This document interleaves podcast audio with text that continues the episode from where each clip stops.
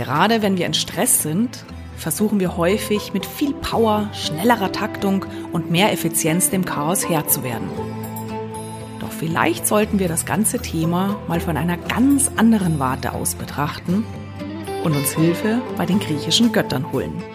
Willkommen zu einem Besuch bei Kairos und damit herzlich willkommen zu einer neuen Ausgabe des Podcasts Kreatives Zeitmanagement. Die griechische Mythologie kennt zwei Götter der Zeit.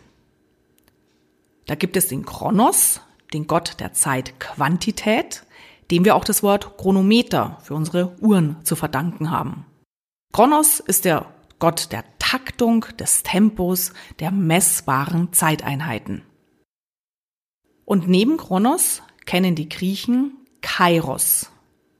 Kairos ist der Gott der Zeitqualität, des Augenblickes, des Momentes, des Erlebens.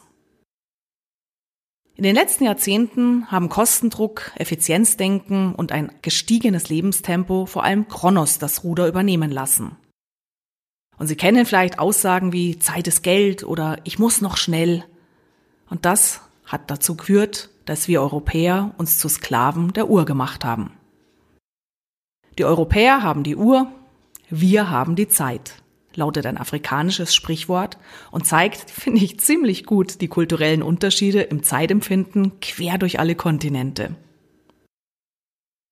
Wie wäre es, wenn wir mal wieder Kairos ins Zentrum unseres Tuns rücken würden?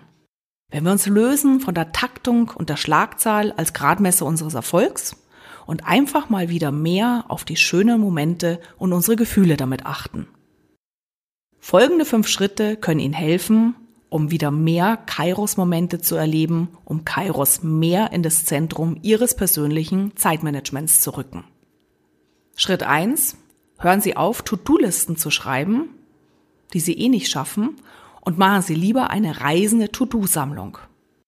Dabei schreiben Sie alles auf, was Ihnen durch den Kopf schießt an offenen Aufgaben und Verpflichtungen. Das macht den Kopf frei und sorgt alleine dank des Prinzips der Schriftlichkeit für Ruhe und Gelassenheit.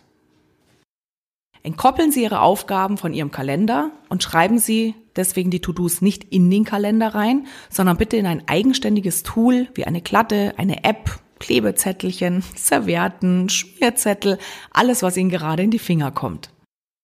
Die reisende To-Do-Sammlung bedeutet, wir sammeln alle offenen To-Dos an einer zentralen Stelle, picken uns ein To-Do raus und all das, was wir heute nicht schaffen, reist automatisch mit uns in die nächsten Tage rein. Wie die reisende To-Do-Sammlung konkret funktioniert, können Sie gerne in einem meiner letzten Podcasts oder auch gerne in meinem Blog www.glücksfactory.de nachlesen. Schritt zwei: Planen Sie lediglich die Aufgaben und Aktivitäten in Ihre Tage ein, die Sie unbedingt, unbedingt, unbedingt, unbedingt erledigen müssen oder wollen. Seien Sie ja ganz, ganz kritisch, weil nicht alles, was wichtig und dringend daherkommt, eilt ja auch wirklich.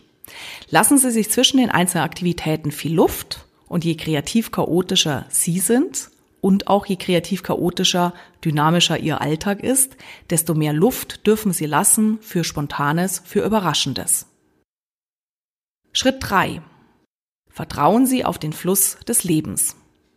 Go with the flow nennen es die Hawaiianer. Gehe mit dem Fluss des Lebens. Ja, seien Sie aktiv und gestaltend, aber verfallen Sie bitte nicht im Irrglauben, alles kontrollieren zu müssen oder gar zu können. Lassen Sie sich auf das ein, was das Leben Ihnen vor die Füße spült. Und Hand aufs Herz, das kann wesentlich schöner und besser für Sie sein, als alles, was Sie meinen, planen zu können. Kontrollieren Sie das, was Sie wirklich kontrollieren können und wollen, und alles andere lassen Sie es laufen. Vertrauen Sie darauf, dass Sie intuitiv die richtigen Prioritäten setzen werden und kommen Sie bei allem, was Sie tun, in einen natürlichen Flow. Schritt 4. Seien Sie kein Zeitmanager, sondern lieber ein Zeitsurfer, ein Momentumgenießer, der seine Lebenswelle in die gewünschte und damit in die richtige Richtung reitet. Schritt 5. Machen Sie sich immer mal wieder eine To-Feel Liste. Schreiben Sie auf, wie Sie sich heute fühlen möchten. Glücklich, fröhlich, relaxed, dankbar. Und notieren Sie gerne auch mal rückblickend, in welchen Situationen und Gelegenheiten Sie besonders glücklich, fröhlich, relaxed, dankbar gewesen sind. Diese Aufzeichnungen verschaffen Ihnen automatisch eine How-to-Feel-Liste, mit der Sie dann ganz einfach weitere schöne Momente in Ihr Leben holen können.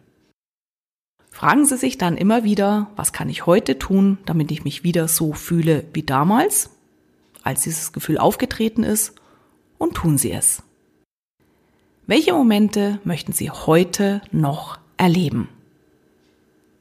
Und vielleicht möchten Sie es halten mit Ingomar von Kieseritzky, einem deutschen Schriftsteller, der gesagt hat, das Leben besteht aus schönen Augenblicken, man muss es sich nur verschaffen. In diesem Sinne, verschaffen Sie sich schöne Momente, genießen Sie die Zeit, leben Sie mit Kairos. Ich wünsche Ihnen alles Gute dabei. So, das war's für heute. Bis zum nächsten Mal. Wenn Sie nicht so lange warten wollen, Sie wissen ja, mehr Inspirationen gibt's auf meinen Webseiten www.kreative-chaoten.com, in meinem Blog www.glücksfactory.de, bei den Online-Kursen unter www.gehtjadoch.com und natürlich in meinen Büchern.